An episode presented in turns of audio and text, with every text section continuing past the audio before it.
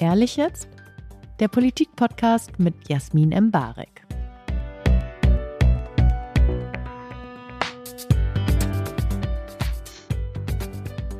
Herzlich willkommen zu Ehrlich jetzt, ein weiterer Politik-Talk, den alle gebraucht haben, der noch ehrlicher ist als alle anderen, der aus Politikern die wirklich wichtigen Twitter- oder jetzt auch Threads-Debatten herausfiltert, von denen außerhalb der Bubble eh noch niemand gehört hat. Und heute machen wir das mit Konstantin Kuhle. Hi. Moin. Meine lieben Damen und Herren, Sie haben sehr sicher unsere sehr, sehr geplante Sommerpause mitbekommen. Aber wir sind jetzt sowas von wieder da und füllen das Sommerloch mit wirklich Relevantem. Und der Erste, der das mit mir macht, ist Konstantin Kuhle und ich werde jetzt ein paar Infos aus ihrem Lebenslauf nennen, damit alle wirklich Bescheid wissen. Aber das wissen sowieso alle, weil alle ihn auf Instagram folgen. Konstantin Elias Kuhle, geboren im Februar 89, war mal Bundesvorsitzender der Jungen Liberalen und ist seit Mai 2015 Beisitzer im FDP-Bundesvorstand. Er wird seit zehn Jahren der junge Neue in der Politik genannt. Er ist in seiner zweiten Legislatur MdB und seit 2021 stellvertretender Vorsitzender der FDP-Fraktion. Außerdem ist er in dem anderen Bundesland als NRW mit dem großen N, nämlich Niedersachsen, Vorsitzender der Landespartei seit 2023.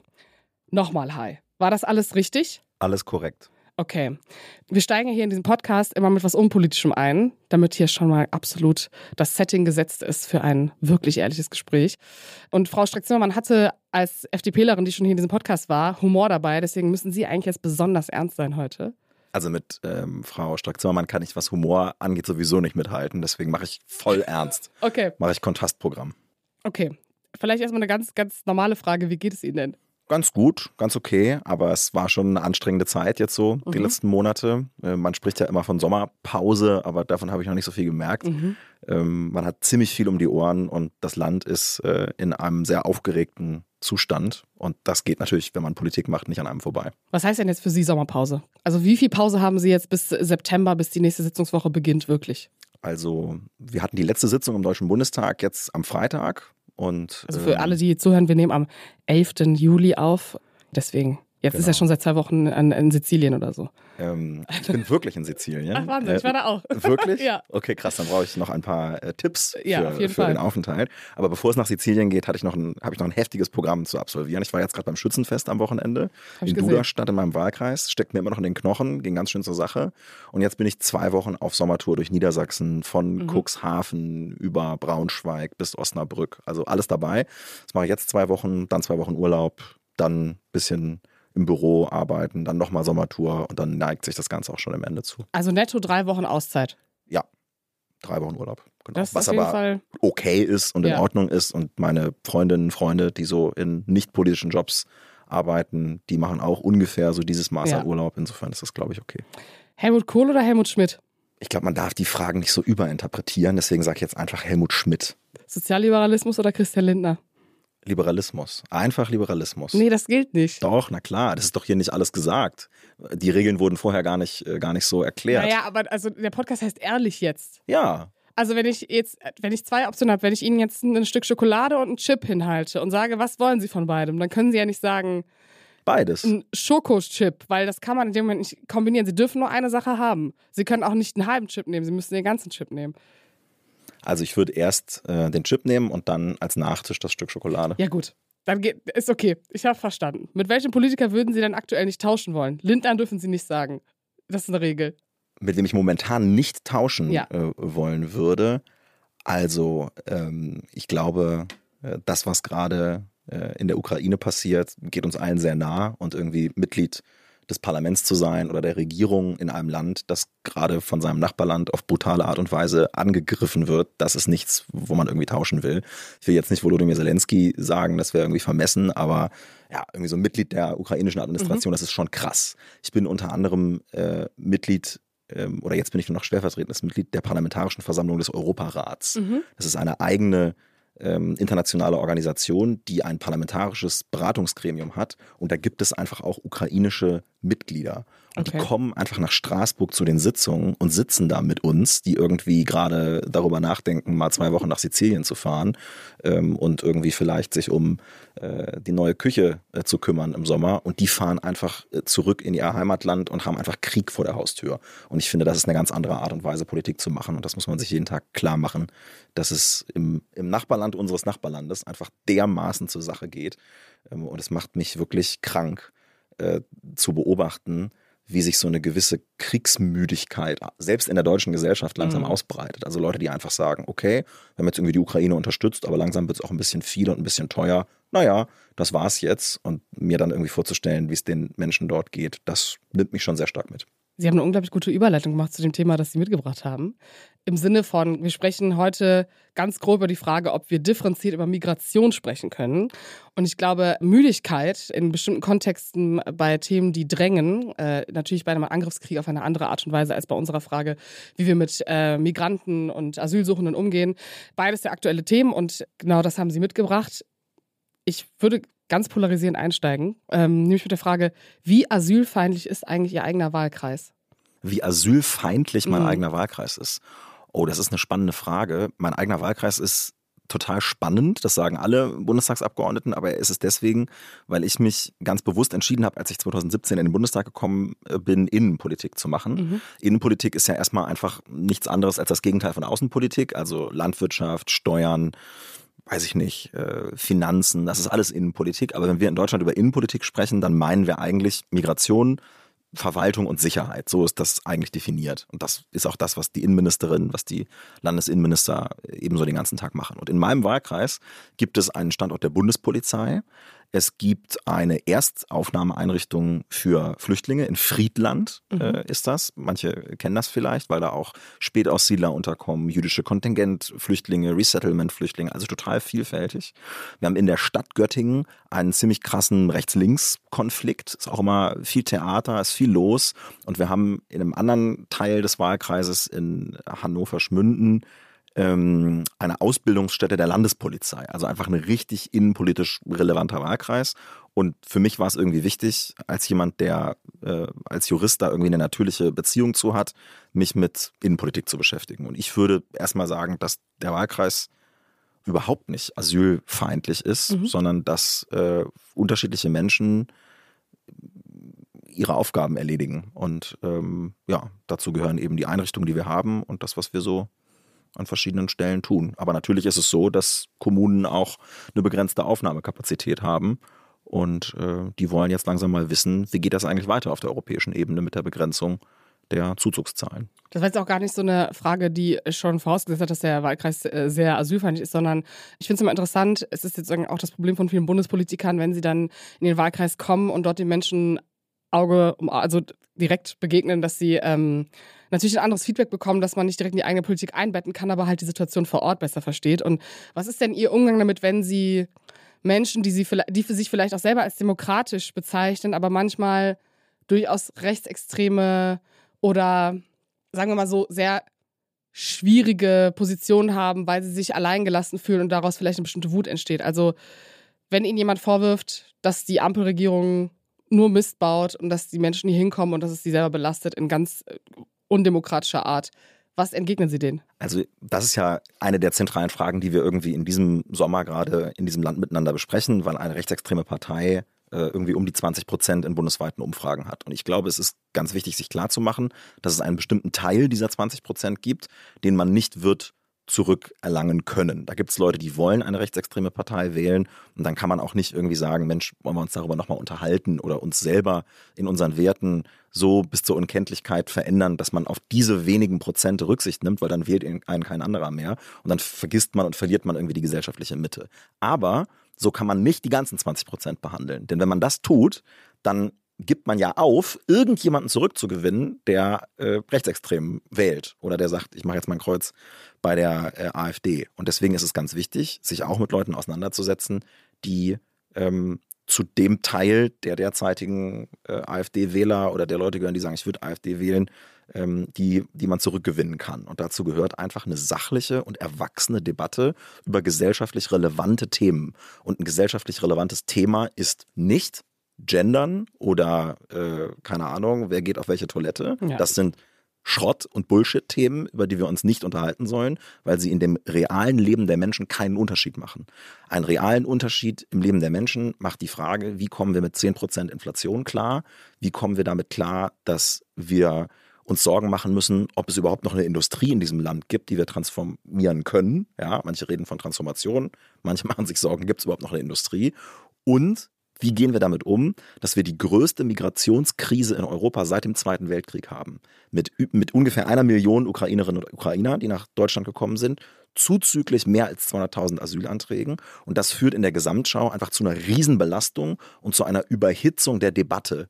Und ich glaube, wir müssen diese Debatte so führen, dass Leute sehen, dass wir das reale Problem erkennen und auch für reale Probleme, re, reale Probleme, reale Lösungen anbieten. Und, und darüber will ich sprechen. Und mein Punkt ist, dass uns das im Bereich der Migrationspolitik sehr selten gelingt. Wenn ich ein, ein Beispiel auch machen darf aus, Mhm, meinem, klar. aus meinem Wahlkreis und aus dem, was ich sozusagen persönlich erlebe.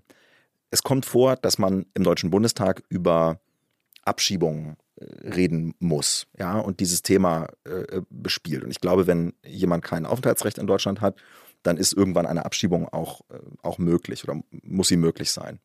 Und ähm, als ich das gemacht habe, habe ich sehr viele Zuschriften bekommen von Leuten, die irgendwie gesagt haben, Mensch, genau, endlich sagt es mal einer, hier wird irgendwie über Abschiebungen gesprochen, das müssen wir alles vereinfachen und und äh, manchmal kriegt man dann auch Applaus, über den man sich so ein bisschen wundert, weil wir Ja. können offensichtlich Leute nicht abschieben in Länder, wo ihnen Folter droht oder die Todesstrafe. Also alles ein bisschen differenziert. Und dann komme ich in meinen Wahlkreis und sehe, dass das dortige FDP-Büro äh, beschmiert ist mit äh, Parolen von links. Äh, nach der Einigung, die es jetzt gerade gegeben hat, äh, der EU-Innenministerinnen und Innenminister zum Asylrecht. Blut klebt an euren Händen, GEAS, das ist die Abkürzung für gemeinsames europäisches Asylsystem, stoppen, sodass man von der einen Seite Applaus und von der anderen Seite Gegenwind bekommt. Und in der nächsten Woche ist es dann möglicherweise so, dass man über Menschenrechte spricht, die im Migrationskontext auch eine Rolle spielen. Und dann ist es genau andersrum. Dann klatschen plötzlich die Linken und man kriegt widerlichste Hasskommentare von rechts, dass man ein linker Gutmensch sei, der keine Ahnung hat, was im Land los ist. Und das ist mir teilweise schon in der gleichen Woche passiert. Also ich bin in der gleichen Woche als Nazi und als Gutmensch bezeichnet Mhm. worden, weil ich mir irgendwie wünsche, dass wir eine erwachsene Migrationsdebatte in Deutschland führen. Und damit äh, machen wir einfach die Debatte kaputt in diesem Politikbereich. Aber es sind ja, letztendlich sind es ja zwei verschiedene Debatten. Aber da würde ich später darauf eingehen, weil eine Frage mich wirklich interessiert, was würden Sie denn festsetzen, was bedeutet eine differenzierte Migrationsdebatte? Also das sind sogar noch mehr als zwei Diskussionen. Das ist eine gigantische Masse an Themen. Das geht erstmal damit los, dass Deutschland schon sehr lange von Migration geprägt ist. Die Gastarbeiter sind zu uns gekommen. Schon vorher gab es äh, viele Migrationsbewegungen nach Deutschland. Und das führt dazu, dass unsere Gesellschaft heute einigermaßen vielfältig ist und dass manche Menschen sich von gesellschaftlichen Entwicklungen überfordert fühlen. Und dazu gehört auch, dass diese Vielfalt in der Gesellschaft irgendwie mehr sichtbar wird, dass Leute Teilhabe einfordern und so weiter. Und das ist erstmal ein Thema, dass man Vielfalt in der Gesellschaft gestalten muss, dass man dazu beitragen muss, dass Leute irgendwie ähm, sich integrieren und, und äh, miteinander klarkommen, keine Straftaten begehen und so weiter. Das ist irgendwie der ganze integrationspolitische Teil.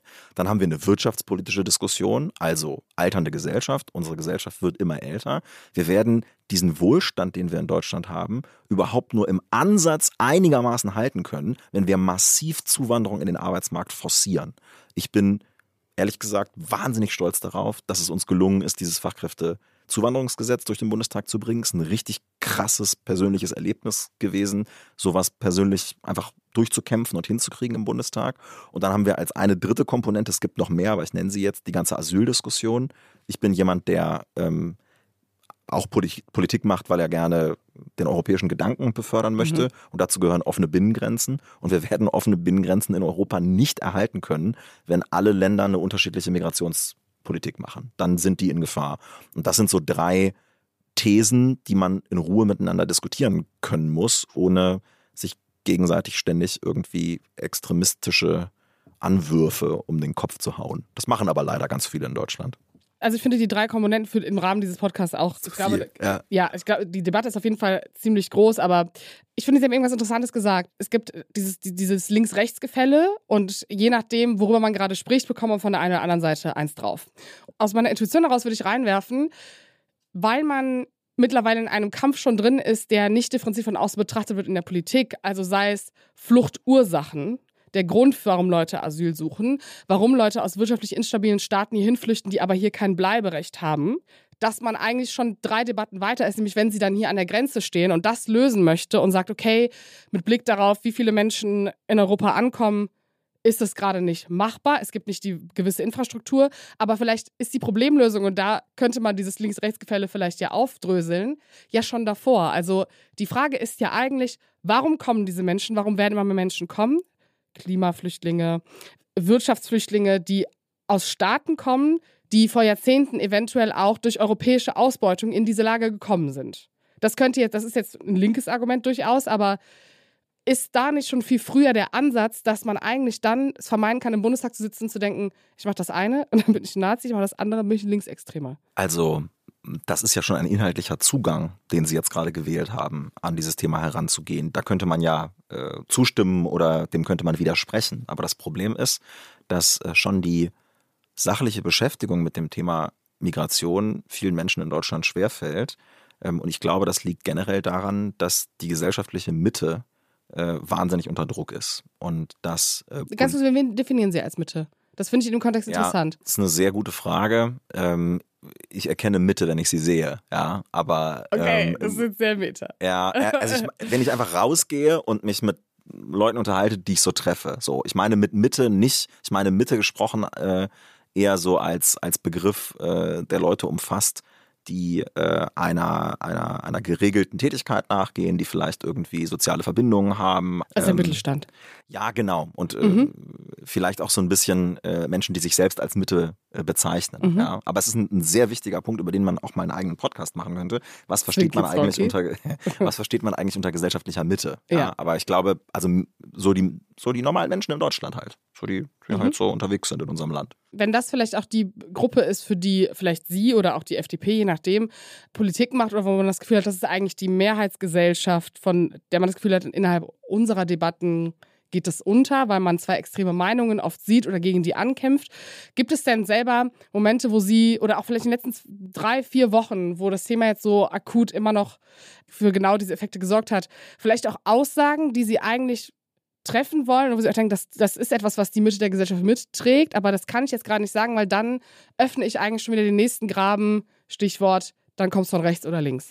Eigentlich nicht. Ich habe mir eigentlich angewöhnt, da nicht so ängstlich zu sein und ähm, habe beobachtet, wie äh, angesichts dieser Diskussion, die wir jetzt hatten über die europäische Migrationspolitik in anderen Ländern argumentiert worden ist. Und da gab es viele, die sich gefreut haben, dass die europäischen Innenminister einen Schritt aufeinander zugegangen sind, wo sicherlich alle nicht so ganz zufrieden waren am Ende. Aber das ist meistens ein ganz gutes Zeichen.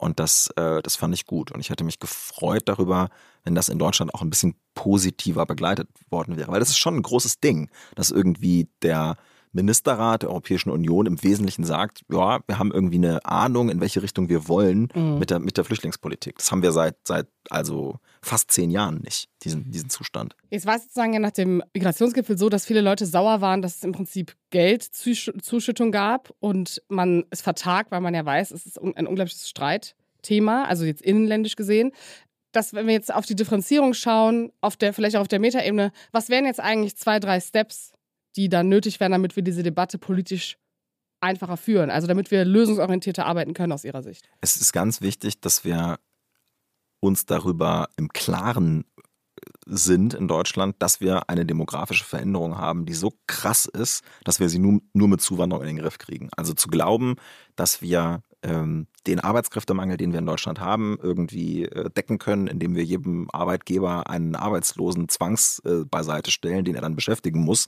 Ähm, das wird nicht klappen. Ja? Also die Leute müssen halt das auch können, was gesucht wird am Arbeitsmarkt und das kriegen wir momentan nicht hin.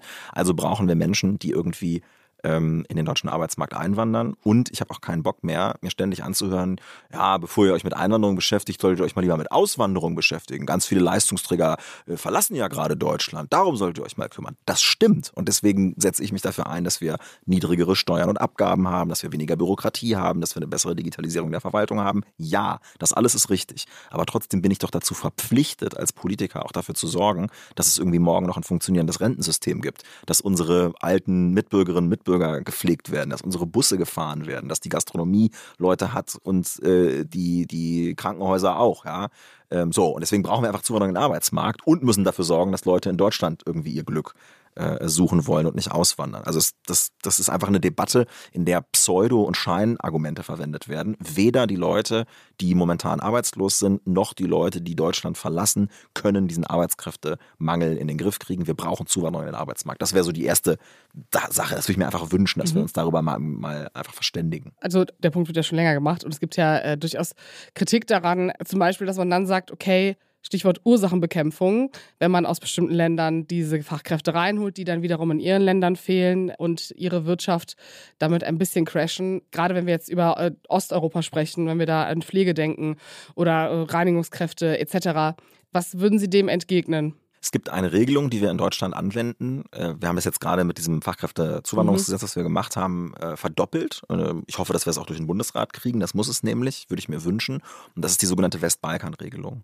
Wir hatten nach den Kriegen im ehemaligen Jugoslawien das Problem, dass Menschen von dort nach Deutschland gekommen sind und einen Asylantrag gestellt haben, obwohl sie eigentlich gar nicht in das Asylsystem einwandern wollten, sondern eigentlich auf der Suche waren nach einem besseren Leben.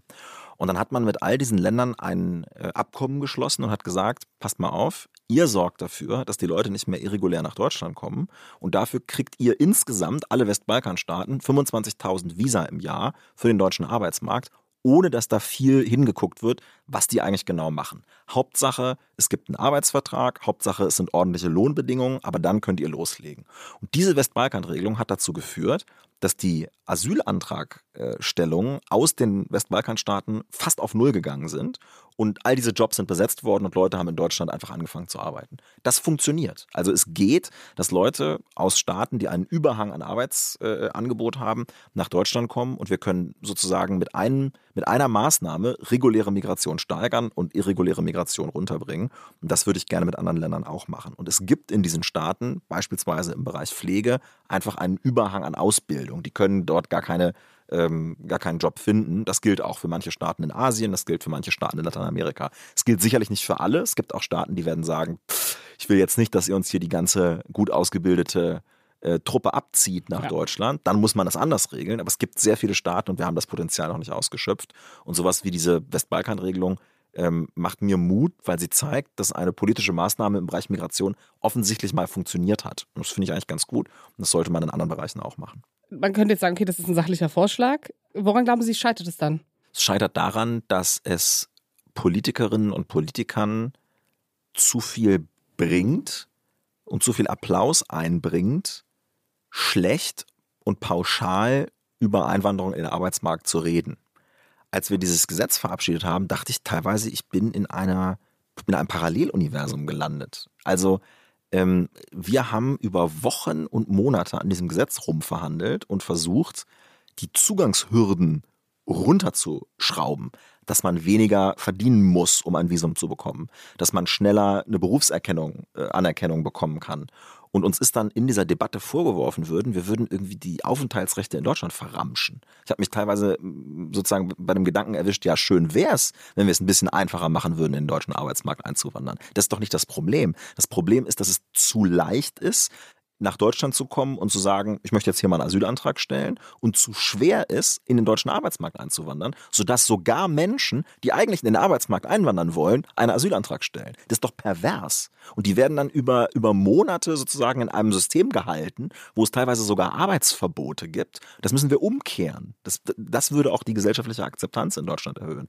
Also Deutschland muss ein neues Selbstverständnis und Selbstbewusstsein als Einwanderungsland entwickeln, das auch in der Welt ein gutes Beispiel dafür ist, Leute in den Arbeitsmarkt reinzulassen und gleichzeitig in der Europäischen Union auch sagen, na, vielleicht haben wir es ein bisschen übertrieben mit dem Zugang in das Asylsystem und auch Leute angesprochen, die eigentlich in der Arbeitsmigration richtig gewesen wären. Und was ist mit den Menschen, die nicht in die Arbeitsmigration wollten und da sind und die vielleicht nicht aus Afghanistan, nicht aus der Ukraine, aus Syrien kommen? Was ist da der Lösungsansatz? Also ich glaube, wenn wir ein funktionierendes europäisches Asylsystem hinbekommen, dann können wir auch den Menschen wirklich helfen, die tatsächlich auf unsere Hilfe angewiesen sind.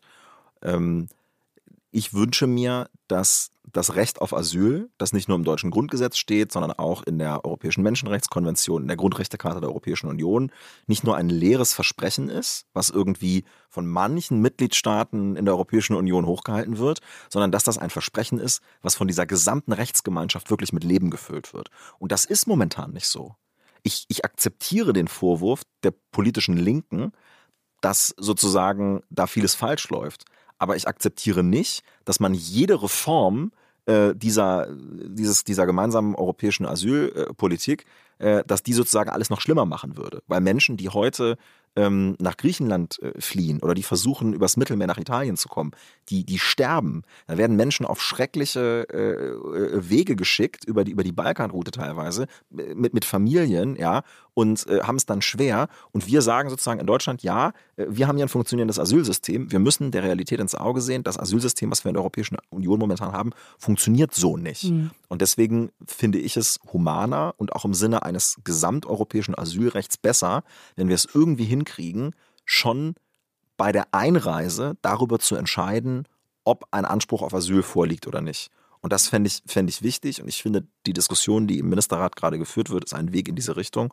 und würde dazu beitragen, dass mehr, dass, dass mehr Menschen diesen Anspruch auf Asyl tatsächlich geltend machen können und einfach weniger Menschen sterben bei dem Versuch nach Europa einzureisen. Weil das ist das, was aktuell passiert. Aber Sie verstehen auch, weshalb Menschen, die vielleicht aus afrikanischen Ländern kommen, wo es wirtschaftlich äh, nicht gut läuft, dass sie sagen, okay, ich gehe das Risiko ein, im Mittelmeer zu ertrinken, um nach Europa zu kommen, weil es ist ja ich finde das Framing, dass das Menschen sind, die angelockt werden vom deutschen Sozialsystem, da würde ich jetzt zum Beispiel sagen, das sehe ich nicht so. Ich glaube, die Gefahr, die man da auf sich nimmt, vielleicht auch mit Kleinkindern auf Schlauchbooten zu sein, das ist schon ein bisschen groß gesagt, wenn man, glaube ich, hier lebt. Aber wie begegnet man denn genau dieser emotionalen Komponente in der Debatte? Weil das ist ja etwas, womit auch auf die Linke argumentiert, also die Linke, die politische Linke im Gesamten, auch Teile der SPD, der Grünen, die sagen, wenn Menschen sich, also, also auf diesen Weg machen, oder in der Türkei jahrelang in diesen gefährchten Flüchtlingslagern hängen und das sozusagen für uns politisch gut ist, dass das existiert, obwohl es ein Deal mit Erdogan am Ende des Tages ist, der sowohl für die Geflüchteten als auch für uns ein Druckmittel ist und uns vielleicht in der Migrationsdebatte gerade hilft und vielleicht auch Leute froh waren, dass Erdogan wiedergewählt wird. Also die, alles, was sich da, da auffühlt und alles, was dann sozusagen in der linken Kritik mündet, die an vielen Stellen berechtigt ist. Wie geht man dieses Problem an? Weil das ist ja etwas Akutes, dass man nicht nochmal neu denken kann, sondern die Menschen sind hier, die sind in Griechenland, die sind in der Türkei, die flüchten über Tunesien. Tunesien hat bestimmte Gelder entzogen bekommen ähm, aus Europa als Sanktion dafür, dass da Leute langkommen aber es ist natürlich auch ein politisch fragiles Land. Also die Kette an Problemen, wie fängt man die dann an? Und wie debattiert man die hier, ohne dass man wieder in diesen, wo ist eigentlich die politische Mittefrage kommt? Also, ich glaube, wir müssen einfach uns klar machen, dass ganz viele progressive Errungenschaften, ähm, von denen man vielleicht sagen könnte, dass sie zu der Zeit, als man sie bekommen hat, in Deutschland relativ fortschrittlich waren, ähm, und wo, wo Menschen vielleicht 20, 30 Jahre früher gesagt hätten, krass, dass ihr das hinbekommen habt, dass die unter Druck sind wenn wir keine gemeinsame europäische Asylpolitik hinkriegen, die funktioniert. Und dafür ist für mich das, das beste Beispiel offene Binnengrenzen.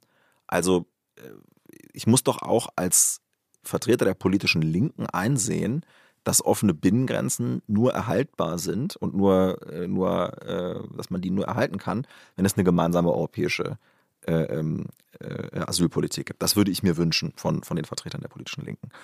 Ähm, dann äh, glaube ich, dass es aus Afrika, aus dem Nahen Osten, aus dem Mittleren Osten natürlich Menschen gibt, die einen Anspruch auf Asyl haben und die müssen eine, im Grunde müssten die einen legalen Einreiseweg in die Europäische Union haben. Im Grunde müsste man durch ein humanitäres Visum, durch Resettlement-Programme Menschen, die konkret bedroht sind von Bürgerkrieg, von politischer Verfolgung, einen Weg in die Europäische Union und in andere aufnahmebereite Staaten eröffnen.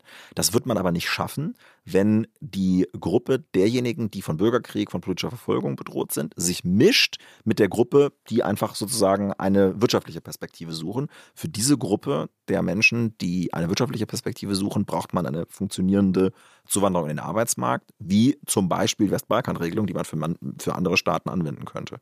Also ich glaube, dass das gar kein Widerspruch ist. Man muss halt sich mit diesem mit diesem komplizierten und komplexen Thema auseinandersetzen und dann, dann, dann wird es, glaube ich, auch klappen. Ich glaube auch ehrlich gesagt, dass ganz viele Menschen das so sehen und einer differenzierten Lösung positiv gegenüberstehen äh, würden. Ähm, ich befürchte nur, dass, ähm, dass das Thema Migration, weil es so aufgeladen ist, äh, einigermaßen unsexy ist für Menschen, die sich mit Politik beschäftigen. Ähm, weil es halt, also man kann halt die Extrempositionen leicht besetzen, dann funktioniert's, ja. Aber es so richtig komplex zu machen, dann wird's, dann wird's haarig. Und das äh, ist nicht immer ganz einfach. Unsexy ist ein gutes Stichwort, weil die sehr kurzen Legislaturen, denen deutsche Regierungen agieren und sich einarbeiten und dann wieder in Wahlkampfmodus kommen, sind ja durchaus bei so kritischen Fragen und die Ampel hat ja nicht nur durch Heizungsthemen, sondern auch durch Migration äh, Schwierigkeiten in bestimmten Umfragen oder in der Bewertung von außen, weil man erstens Streit immer als negativ bewertet. Das ist, glaube ich, auch was, worüber man lange diskutieren könnte, ob es so ist oder nicht. Und das ein Thema ist, das natürlich bestimmte Entscheidungen braucht, die unsexy sind für die eigenen Wähler vielleicht im ersten Moment, weil man den langfristigen Effekt nicht sieht. Und das ja etwas ist, was sowohl in den Merkel-Legislaturen als auch jetzt verschoben werden könnte an wichtigen Stellen. Also wenn wir über Ursachenbekämpfung sprechen von Flucht, auch ein wichtiges Thema, damit die Pläne aufgehen, damit Asyl so funktioniert, wie Sie es vielleicht auch vorstellen, ist ja auch unsexy, weil das dann auch wieder Gelder sind, die in dem Moment selbst nicht so wirken, als hätten sie einen Effekt subjektiv vielleicht auf den, auf den Wähler, auf die Mitte der Gesellschaft. Würden Sie sagen, dass diese Unsexiness, die würden Sie sich anmaßen und dann durchziehen? Ja, ich würde mir die auf jeden Fall äh, äh, äh, anmaßen und glaube auch, dass wenn man am Ende dieser Legislaturperiode sagen kann, wir haben ein einigermaßen funktionierendes Fachkräfteeinwanderungsgesetz und eine neue gemeinsame europäische Asylpolitik, mhm. dann haben wir mehr erreicht als äh, nach 16 Jahren Angela Merkel, wo einfach ja, Krisen verwaltet worden sind. Äh, ne, handwerklich total interessant und so, aber so die Würden große. So machen, ja? Weiß ich nicht, keine Ahnung. Will ich mir nicht anmaßen. Ich, ich, ich beobachte das, ja, aber ähm, ich finde schon, dass man mal fragen muss, so, welche große strukturelle Reform bleibt eigentlich? Und äh, das ist irgendwie der, die Motivation, mit der ich Politik mache, dass man irgendwie, wenn man aufhört, was Gutes für das Land erreicht hat und nicht nur morgens irgendwie die Sachen, die auf dem Schreibtisch liegen, einigermaßen abgearbeitet hat. Und ich merke, wie krass schwierig das ist, weil der Tag ist nämlich vorbei, mhm. wenn man mit den ganzen äh, dringlichen Themen äh, fertig ist mhm. und sich auch mal mit den Wichtigen beschäftigen will. Also es ist so, aber trotzdem müssen wir in der Migrationspolitik es irgendwie hinbekommen. Ich merke, dass sie ähm, immer die Fluchtursachenbekämpfung ähm, ansprechen. Ja, weiß mich total interessiert, weil ja, ich also und natürlich ist das wichtig, aber es es entbindet einen nicht von der Aufgabe, ein funktionierendes gemeinsames europäisches Asylsystem und eine Einwanderung in den Arbeitsmarkt Voll, aber mir geht es um den Druck, der dahinter steht. Ja. Weil solange ich das andere ja nicht bekämpfe, ist ja die, also wir können ja auch Angriffskrieg zum Beispiel, eine Sache, die in der Heftigkeit vielleicht vor vier Jahren nicht vorhersehbar war. Ja. Bestimmte Klimakatastrophen, die uns bevorstehen in den nächsten fünf oder zehn Jahren, das sind ja Faktoren, die man nicht vorhersehen kann. Das heißt, dass sowohl die Sanierung des eigenen Systems als auch die Vorbeugung, um dafür gewappnet zu sein, das, deswegen hacke ich darauf so rum, weil das ist ja schon eigentlich eine essentielle Frage. Es ist auch eine essentielle Frage, wie man mit Staaten wie Tunesien zum Beispiel umgeht, ohne dass man vielleicht fast in ein sehr koloniales Verhalten kommt oder in das Gefühl, also das Gefühl entsteht, man gibt jetzt etwas, obwohl man ja eigentlich selber abhängig ist von einem Land wie Tunesien. Also deswegen hake ich so drauf. Ich glaube, ich will ein, da, also, also, also, Fluchtursachenbekämpfung ist ja im Grunde ein Begriff, der so groß ist, dass man mhm. fast jedes andere Thema darunter subsumieren kann. Also mhm. äh, beispielsweise hätte eine Beendigung äh, des russischen Krieges gegen die Ukraine einen massiv beruhigenden Effekt auf Migrationsströme in, äh, in Europa. So, und wenn wir, wenn wir diesen, diesen Angriffskrieg nicht gehabt hätten, dann, dann wären nicht mehrere Millionen äh, Ukrainer äh, hätten sich nicht auf den Weg machen müssen durch die Europäische Union oder durch, durch Europa. So, also das, das ist auch irgendwie Fluchtursachenbekämpfung. Klima äh, haben Sie angesprochen. Äh, ich glaube, der wesentliche Punkt ist politische Stabilität. Also habe ich Regierungen, bei denen ich mich als Europäische Union, als Deutschland darauf verlassen kann, dass sie in migrationspolitischer Hinsicht ein verlässlicher Ansprechpartner sind, dass sie die Menschenrechte achten und dass sie ein eigenes Interesse daran haben, eine organisierte und funktionierende Migrationspolitik zu machen. Und das ist gerade mit Blick auf äh, äh Nordafrika eine super spannende Frage, die einen natürlich vor, vor auch ein politisches Dilemma stellen kann. Denn nicht immer ist die demokratischste ähm, und die sozusagen äh, die neue Regierung, die da gerade irgendwo an die Macht gekommen ist, auch diejenige, mit der man irgendwie am besten zusammenarbeiten kann. Da könnte man das Stichwort Italien noch mal kurz nennen. Ja, äh, äh man könnte äh, Ägypten nennen beispielsweise. Nein, ja, ja. Also, ja, aber also ich glaube, es fängt ja schon hier an. Also Genau. wenn Sie von Stabilität sprechen, die man in Europa auch braucht. Sie waren ja mal Befürworter des Europäischen Bundesstaates. Sind Sie das immer noch? Klar. Das hätte ich eigentlich auch mal mitbringen können. Das machen wir nächstes Mal. Das machen wir nächstes Mal. Ja. Aber ich habe es kurz angerissen. Ich habe mir sogar noch Plattformen gemacht für Ihre Wahlthemen. Sehr gut. Also Europäischer Also- Bundesstaat, klar. Das ist ja auch so ein Achievement. Jetzt freuen sich wieder die Zuhörer, weil ich ein englisches Wort benutzt habe. Sie haben übrigens auch schon eins benutzt. Vielleicht kriegen Sie auch Hassbriefe. Aber sie so. werden nicht als links oder rechts geframed. Sie haben einfach nur Englisch gesprochen. Das ist hier das Schöne. Das man wird, hier wird das wirklich, schon. für das wirklich Wichtige angefeindet. Das wäre ja gar nicht so ein Step, wo man sagen könnte, okay, das kann man jetzt machen, weil einige europäische Nachbarländer sehr schwierig sind. Sehr, sehr schwierig. Und in der EU bestimmte rassistische Ansichten nicht ohne Mehrheiten bleiben. Also das ist ja auch eine Ursachenbekämpfung am Ende des Tages. Wenn ich nämlich eine geeinte Europäische Union hätte, die sagt, okay, wir gehen mit Grenzen so und so um, wir machen Zäune oder nicht, auch kontroverses Thema. Wir verteilen die Flüchtlinge so und so, wenn sie ankommen, die Asylsuchenden, ist mit einem, also mit einem Land wie Italien ja gerade in dem Stil nicht möglich. Da ist auch zum Beispiel die Aggression zwischen Tunesien und Italien politisch nochmal eine ganz andere, als zwischen Deutschland und Tunesien ist. Genau, deswegen hacke ich die ganze Zeit so auf Ursachen Also, rum. da, da kommt ganz viel zusammen. Ich habe das mit der bewussten, äh, bewusst gesagt, mit der politischen Stabilität, weil das sozusagen an den Grenzstaaten zur Europäischen Union einfach ein ganz, ganz wichtiges Thema ist. Also für die EU ist zum Beispiel Jordanien ein wichtiger Partner, wenn es um ganz viele Themen geht ähm, in der Region, weil Jordanien einfach ein stabil regiertes Land ist. Ob dieses Land im Einzelfall all die demokratischen und menschenrechtlichen Standards so erfüllt, wie wir uns das vorstellen, ist ein anderes Thema und ist ein krasses Dilemma, mit dem man aber in der Außenpolitik umgehen äh, muss. Ähm, äh, Sie haben die Türkei genannt, ähm, wo mehrere Millionen syrischer Flüchtlinge äh, sich aufhalten. Wir überweisen Geld an dieses Land, damit die da einigermaßen versorgt werden. Ähm, und haben natürlich ein Interesse daran, dass da eine gewisse Versorgung stattfindet und auch an politischer Stabilität.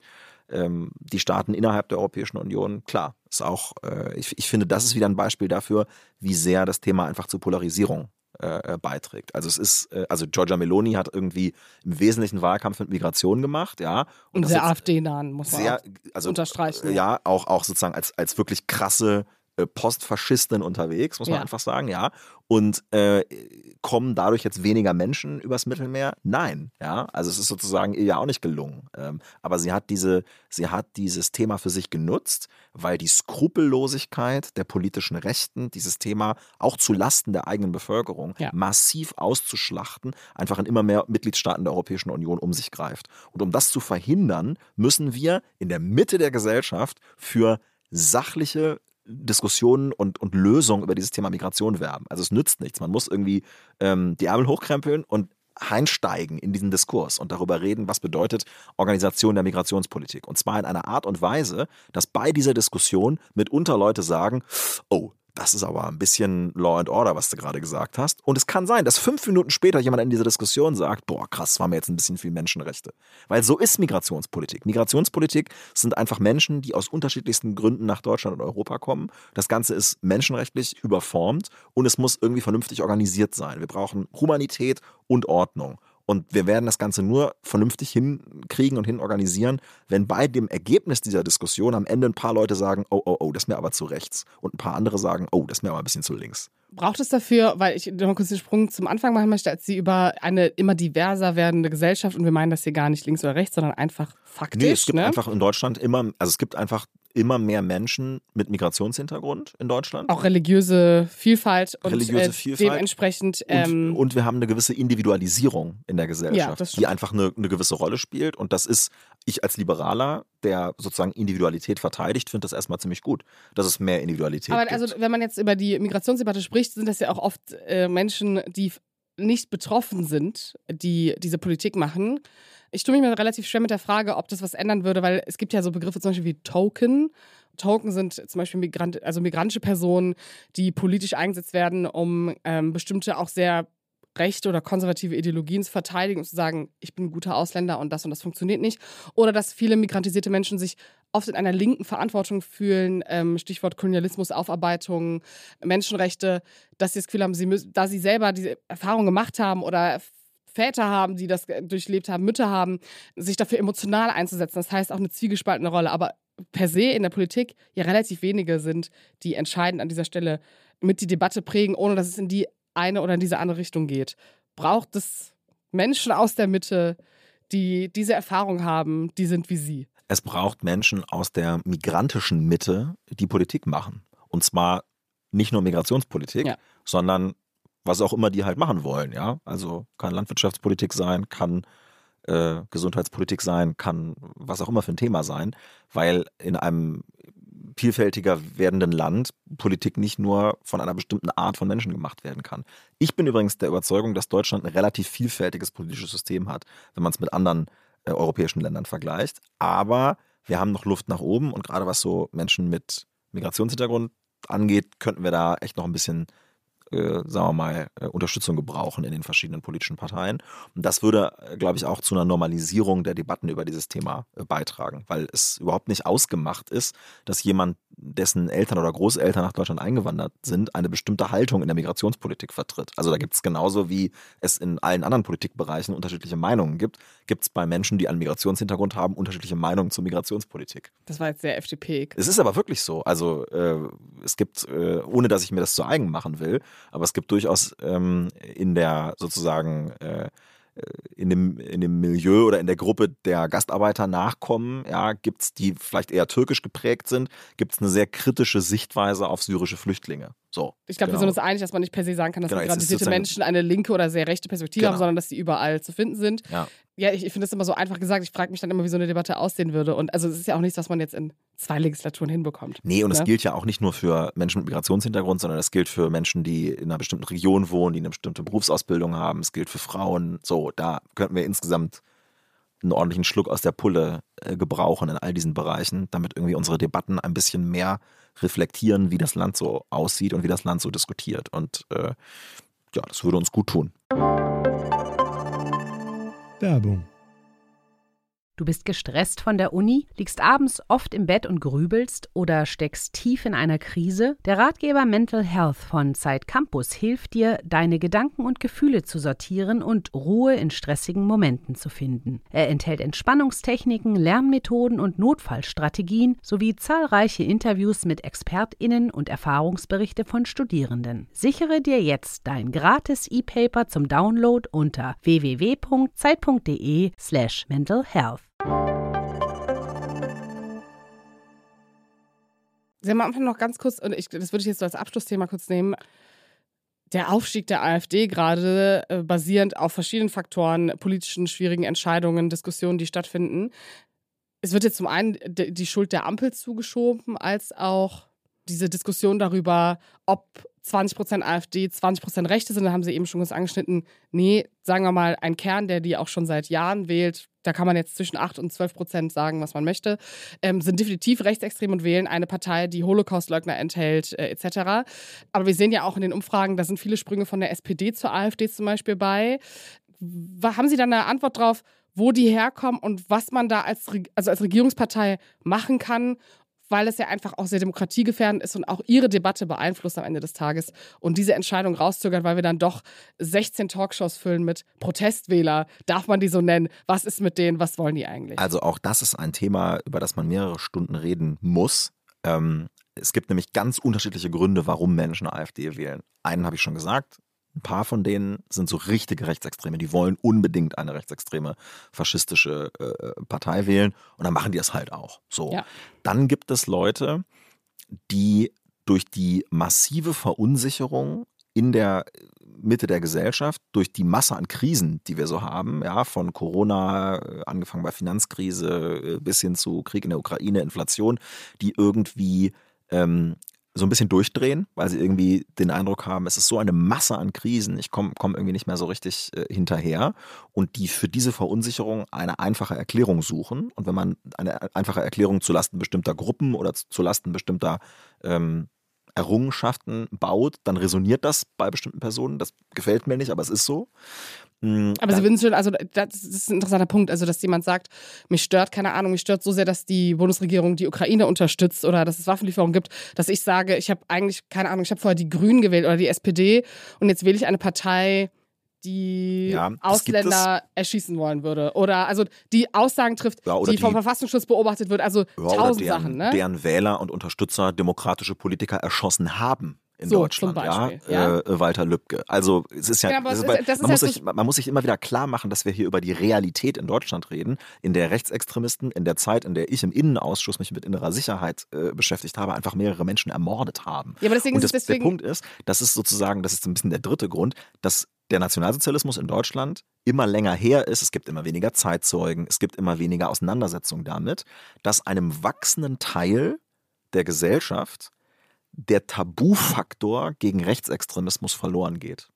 Ich kann mich heute auf den Marktplatz stellen und kann sagen, es gehört sich nicht, eine rechtsextreme Partei zu wählen. Da kriege ich in Deutschland immer noch glücklicherweise von vielen Menschen Applaus, aber der Anteil der Menschen, für die das einfach ein krasses No-Go und Tabu ist, eine rechtsextreme äh, faschistische Partei zu wählen, der ist irgendwie so ein bisschen abnehmend. Und das hängt mit der, mit der historischen sozusagen Differenz zusammen, weil Deutschland ja schon ein singulärer Fall ist ähm, nach den Verbrechen des Nationalsozialismus. Und das ist eine Entwicklung, die sich kombiniert mit der gesellschaftlichen Verunsicherung. Und deswegen ist es für einen wachsenden Teil von Wählerinnen und Wählern anderer Parteien, ist es sozusagen, wird es unter Stress ja, zu einer realen Möglichkeit, ähm, eine rechtsextreme Partei zu wählen. Und ähm, dann kommt eine weitere Entwicklung dazu, dass die Empörung darüber genau das ist, was die wollen. Wenn also die von Ihnen angesprochenen 16 Talkshows dann stattfinden, in denen gesagt wird, oh mein Gott, 20% AfD, was tun wir jetzt? Wir führen jetzt die Metadiskussion über den Rechtsextremismus. Das ist aber ein Riesenproblem für die anderen Parteien. Oder dann denken sich diese Leute, Genau, und deswegen habe ich es gemacht. Und das ist das Problem. Und jetzt äh, geht es sozusagen immer weiter. Also eine, eine Ähm, kurze Zwischenfrage, weil ich finde es in der Debatte total schwierig, weil ich würde auch mitgehen, dass von den 20 Prozent, die jetzt gerade im Raum stehen, nicht 20 Prozent rechtsextreme Juden, Islam, migrantisch hassende äh, Nazis dabei sind. Aber es ist natürlich trotzdem schwierig, gerade mit unserer Historie zu entschuldigen, dass trotzdem Total. diese 8 oder 10 Prozent das Gefühl haben, ihre eigenen Probleme stehen da drüber. Das heißt, wie spricht man die denn politisch an, ohne dass man sie so sehr framed, dass sie in diesem Narrativ, wo sie gerade schon gefangen sind, bestärkt werden, aber man auch nicht zu sehr entschuldigt, dass sie letztendlich eine Partei wählen, wo manche migrantische Personen in diesem Land sagen, ich habe einen gepackten Koffer. Also, dass man auch Mitte der Gesellschaft am Ende des Tages, wären wir wieder bei dem Thema. Wie spricht man das politisch an? Also, was ist gerade Ihr Weg, darüber zu sprechen? Also mein äh, Vorschlag ist, dass wir uns mit den realen Problemen von Menschen beschäftigen, die man ja messen kann. Also man kann ja repräsentative Umfragen darüber durchführen, was ist irgendwie für dich und für euch das große entscheidende Thema. Und wenn ich das momentan mache, dann ist das die Frage, kann ich das Leben in Deutschland noch bezahlen? Kann ich mir irgendwie mein, mein, mein Leben leisten für mich und meine Familie?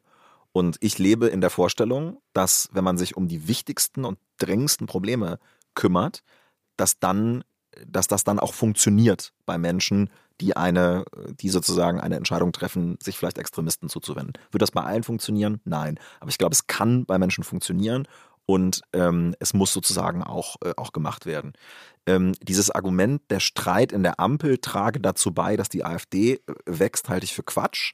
das habe ich Ähm, nur, ich habe so in den Raum geworfen. Hab ich auch, ich habe so verstanden, dass sie es sich nicht zu eigen machen, sondern dass es äh, ein Zitat war, weil ich es auch ganz oft höre. Der Punkt ist, ähm, das ist ein Argument, was, also mich würde es nicht überzeugen, aber äh, ich glaube, man muss es den Leuten nochmal deutlich sagen. Also es gibt ja äh, eine eine sehr starke Ablehnung gegen die Grünen in dem AfD-wählenden Milieu. Und man muss sich darüber im Klaren sein, dass Deutschland schon eine relativ gewachsene Demokratie ist mit Widerstandskraft gegen Rechtsextremisten. So. Und äh, ich bin zum Beispiel Mitglied einer Partei, der FDP, die im Zweifelsfall, wenn es, wenn die AfD so stark ist, dass alle anderen Parteien zusammenarbeiten muss, immer mit den Grünen regieren würde. Das heißt, wenn ich die Grünen ganz schlimm finde und Robert Habeck und die Wärmepumpe und oh mein Gott, jetzt muss ich irgendwie die AfD wählen und ich wähle wirklich die AfD, dann ist es nahezu sicher, dass die Grünen an der Macht sein werden. Denn dann müssen alle demokratischen Parteien zusammenarbeiten, um eine Machtübernahme der AfD zu verhindern. Also eigentlich, eigentlich müssen So, alle dann die Argument, das FDP ein- wählen, damit das funktioniert. Nein, die Leute können, so, sollen sich, also ja, sollen sie, aber die Leute sollen sich natürlich eine informierte Entscheidung darüber, äh, sollen eine inf- informierte Entscheidung darüber treffen, welche Partei sie wählen. So. Und ähm, ich werbe nur dafür, dass diese, dass diese krasse Überbeschäftigung mit einem vermeintlichen oder tatsächlichen Gegner, und das ist für viele sozusagen sind das die Grünen, ja, ähm, dass das dazu führen kann, wenn man dann sagt, ich, ich protestiere jetzt mal gegen Robert Habeck und wähle deswegen die AfD, ähm, dass das den Grünen richtig hilft und sie in der Regierung sozusagen zementiert. Und deswegen ist auch Streit in der Ampel nicht schlecht, weil es für Menschen, die sagen, ah, ich wohne in einem Fachwerkhaus im ländlichen Raum und kann mir das vielleicht gar nicht leisten mit einer Wärmepumpe, dass die dann auch sagen können, Mensch, der Christian Lindner, der gibt dem Habeck aber ganz schön Kontra. Und das ist auch gut. Es ist ein Dienst an der Demokratie, dass es Streit in der Ampel gibt. Ja, es ist kein. Sie wissen schon, dass das jetzt die Headline des Podcasts wird, ne? Gerne, ja. also wir müssen schon auch streiten können, so und und äh, irgendwo in, in diesem ganzen Debattenfeld ja liegt, glaube ich, die Antwort. Also wenn wenn sozusagen Krisen etwas weniger werden, wenn ähm, es gibt auch, wir müssen auch über diesen Tabufaktor sprechen. Wir müssen, es gibt, weil es auch funktioniert in Teilen der Gesellschaft, ja, dass einfach es ein krasses Tabu sein muss, Rechtsextremisten zu wählen. Wir müssen uns mit Themen beschäftigen, die einen realen Unterschied im Leben der Menschen machen. Wir müssen den Leuten klar machen, dass äh, demokratische Parteien miteinander koalitionsfähig sind in Deutschland. Punkt. Ja, das ist so. CDU und äh, die Grüne regieren auch miteinander. Ja? Da kann Merz sich fünfmal hinstellen und sagen, die Grünen sind mein Hauptgegner. Der würde sich von denen sofort zum Kanzler wählen lassen. Der würde nicht eine Sekunde zögern. Ja? Und dann die ganzen Leute, die dann sagen, oh, zur Strafe gegen die Ampel wähle ich jetzt die CDU. Ja, herzlichen Glückwunsch. Da haben sie schwarz, äh, schwarz-grün. Also ein bisschen erwachsener einfach an diese Debatte rangehen. Ähm, das würde, würde glaube ich, vielen Menschen äh, mit, also ein bisschen kühlerer Kopf würde, glaube ich, allen ganz gut tun. Was für ein tolles Schlussplädoyer. Es gibt aber trotzdem noch eine Frage. Sie sind noch nicht fertig. Und zwar? Also, wir, also das ist auf jeden Fall schon mal eine Verabredung für einen neuen Podcast. Ne? Wir haben jetzt irgendwie sechs wir müssen eine ganze Reihe machen. Der europäische Bundesstaat. Genau. Ähm, wie bekämpfen wir die Der, AfD? Genau, wie, wie nennen genau. wir den genau. Podcast? Ähm, Deal with it mit Konstantin Kulin, wieder Barak, der neue Zeit-Podcast. Nee, das, äh, Sie haben, ja, Sie haben ja schon einen Podcast, das reicht ja. Also Sie, also, nicht, müssen stimmt, ja auch Ihren Job machen. Aber kein Zeitpodcast. Ich finde schon, dass diese Zeitpodcasts immer eine ganz besondere Seriosität ausstrahlen. Und das strahlt mein Podcast natürlich das nicht aus. Das war jetzt das Beste, was Sie jetzt sagen können. Das wissen Sie auch. Aber jetzt, jetzt gibt es noch eine letzte Frage. Weil hier muss immer am Ende jeder eine Sache erzählen, die er noch nie irgendwo gesagt hat. Ja, okay. Und was? Das ist scheißegal.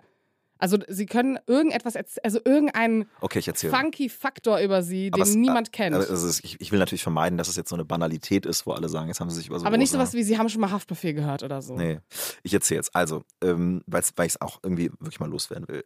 Ich bin ganz viel unterwegs in Niedersachsen und in, in anderen Teilen des Landes und ich kriege immer Biergeschenke. Und das liegt daran, dass ich sehr gerne Bier trinke. Und das führt bei Menschen, die nicht sich mit Bier auskennen dazu, dass sie einem so ähm, Pale Ale, wir haben so ein neues Produkt hier von der örtlichen Brauerei, was ganz Neues, also super, haben die jetzt gerade rausgebracht, ein neues Produkt und das kriege ich immer geschenkt und ich finde es nicht gut. Okay, weil krass. ich nämlich, weil, äh, weil ich nämlich gerne einfach normales Bier trinke. Also ich trinke gerne Pilz, Helles, ja. so, was man halt so normales. Ich meine, die, diese Produkte sind teilweise hunderte Jahre alt und nicht verändert. Und die will ich haben als Geschenk. Aber nicht das neue Produkt, was halt super bitter und bitte nicht. Und Craft Bier. Oh, Verlieren also, Sie jetzt Wähler? Weiß ich nicht. Ich, ich trinke halt sehr gerne Bier und ähm, interessiere mich und finde gut, wenn es halt so ein normales Bier ist einfach. Und nicht okay. so das Komische. Hoffentlich sind in der Zeithörerschaft nicht so viele FDP-Wähler bei, ne? Wieso Weil die? Nachher, nachher haben sie da ganz junge, junge Frischlinge von, äh, die, die, die ihnen das, die, genau, die Nein, man das kann das ja, trinken und Es gibt ja Leute, die das gerne trinken und die sollen das auch machen. Das möchte ich ihnen nicht verbieten. Ähm, äh, Zwinky so. Zwonky, nicht die Verbotspartei, gell? Ich habe nur gesagt, das will ich ihnen nicht ja, verbieten, ja, aber verstanden. ich selber trinke halt gerne normales Bier. Das ist okay. Das können wir auch als Überschrift nehmen, dass sie gerne normales Bier trinken. Das ist ein wirklich relevantes Thema einfach. Dankeschön. Gerne. Danke für die Einladung. Immer. Das war ehrlich jetzt.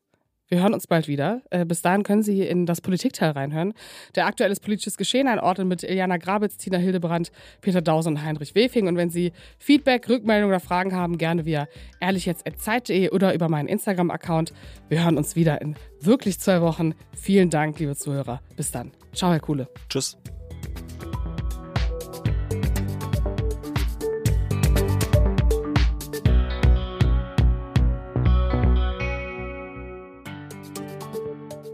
Ehrlich jetzt ist ein Podcast von Zeit Online, produziert von Pool Artists.